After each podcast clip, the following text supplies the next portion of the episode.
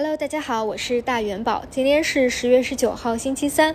目前呢还在开会的一个特殊时期，因此呢整体还是以平稳运行为主。而当下的市场呢也是比较的清晰。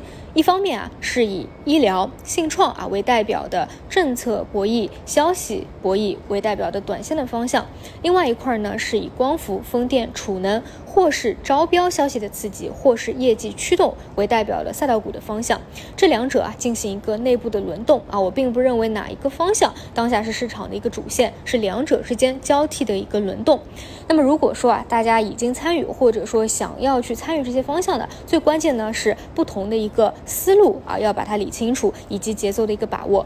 比如说，对于医药医疗来说，已经连续几天啊给大家分享了一下我的一个思路，就是要么做超短，要么做长线。那所谓的超短，目前呢还在短期的一个热门方向当中啊，龙头。还在不断的发酵，而昨天呢，虽然整个市场是遇阻回落，但是医药呢依旧是啊整个日内相对最强劲的一个板块，因此呢有这个方向上车的，那其实就是再去看一看，等一等，直到呢龙头啊已经退去它的一个啊炒作的一个阶段了，那这一块呢短线来说就可以进行一个兑现了，要么呢你就是以一年为期去看这个方向的一个估值修复，目前呢还不看啊是一个趋势中线的一个波段，因此啊你就要知道，如果是短线的思路，那其实是偏。向于追涨的，直到这个热度退去啊，进行一个兑现。那如果是赛道这边啊，其实它是一个趋势波段，因此呢，反而应该是追跌的。比如说像光伏的 HJT，很明确啊，前期就是回踩二十日线。那么只有说回踩以后，你去低吸它，才有一个性价比。不然呢，宁可错过啊，也不去做错。否则其实啊，你虽然看上去哎当中有几个板，但但是呢，如果你是追高啊，可以说收益呢也是比较一般的。那么就细分方向而言呢，啊，我自己关注的还是之前那些啊，像光伏的 HJT、海上风电、钠离子电池，包括像沪深三百 ETF 啊这样的宽基。那么这个呢，跟整个上证指数啊它的一个啊走势的同步性啊会更加的强一些。其他的呢，可能跟指数啊是会有一定的差异的差别的。那么大家还记不记得我的一个整体的大思路，就是什么时候能够去上更大的仓位啊，去上重仓？我更多呢还是偏向于一个右侧。的确定性的机会，也就是回踩确认，或者说二次探底的一个结构，而不会在日级别拉升的一个情况下考虑，哎，说这个时候是不是去上重仓？我觉得呢不是特别的稳当。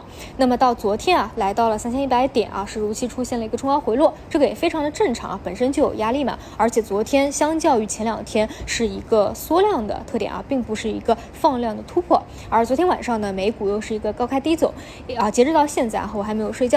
那么这两天呢，我觉得一个主要的观察点啊，就是看它的一个回踩的节奏，然后呢，在回踩的节奏过程当中，去找一下有没有可以去上仓位啊，去加仓的一个右侧的机会。这个呢，也得盘中去看，走一步看一步。我们先看三零五零点能不能够有效的守住。如果说守得住啊，其实整个趋势上来说啊，还是一个上行的趋势，只是在上行趋势中进行一个回踩。那如果说三零五零是守不住的，那还是要去测试一下三千点啊，甚至有可能再去破一下三千点，去构筑一个双底的结构。这一点呢，跟我之前的一个预期可能会比较的吻合。这两种概率呢都是有的啊，我们只能够走一步看一步。总之呢，在三千一百点这边啊，是一个短期的啊这个压力位。这一点大家在前两天应该是已较已经比较清晰了。那么我们啊，重点就去看这个阶段能不能给到一个右侧的比较好的一个机会啊。那到时候我们再盘盘中或者收盘再进行一个。实时的同步的更新。那讲完了一个大节奏以后呢，再来看一下昨晚的消息面啊。呃，其实这两天啊，看主要还是啊吹大厨的会比较多吧。那昨天盘中啊，大厨也是出现了一个呃拉升啊。大家一定要记住啊，这些方向偏投资、偏业绩、偏趋势的一个方向，一定是不追涨的，更多是看中了以后去找一个回踩的机会。关于趋势低吸啊，大家一定要自己啊设置好一个交易的原则。比如说刚才举例的 HJT 啊，你的原则应该比较清晰。哎，回踩测试你可以进行一个尝试。那哪怕说它跌破了啊，不能够得到一个有效的支撑，你也可以及时的进行一个止损啊，是这样的思路来做的。那么说一下大厨啊，像国外的大厨，它的毛利率是比较高的，经济性呢也是比较好的。但是我们国内的大厨啊啊，一直以来被大家质疑的就是增收不增利，没有一个好的经济性。而近期呢，山东的独立储能、容量电价和调峰调频等等政策，导致呢国内的大储已经出现了一定的经济性。因此呢，在昨天啊，受到消息的刺激下啊，相关的方向也是出现了比较大的一个拉升。而昨天晚上呢，业内啊还有一个报道，就是目前的储能电芯啊是非常奇缺的，部分的企业呢已经停止接单了啊。看了一个电话会议啊，有一些厂家说，目前的排产的情况已经是要到明年九月份了。因此呢呢，在昨天的盘中啊，储能电芯这个方向也是出现了一定的拉升。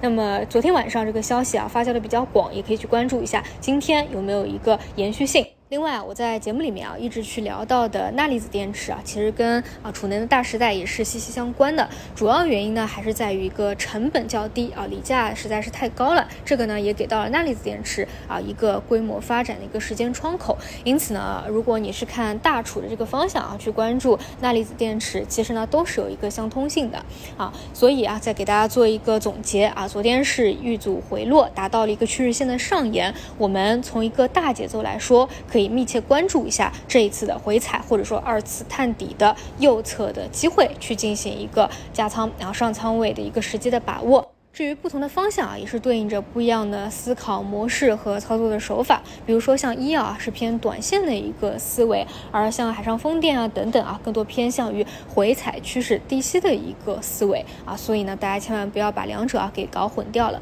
以上就是今天的所有内容，那我们就中午再见。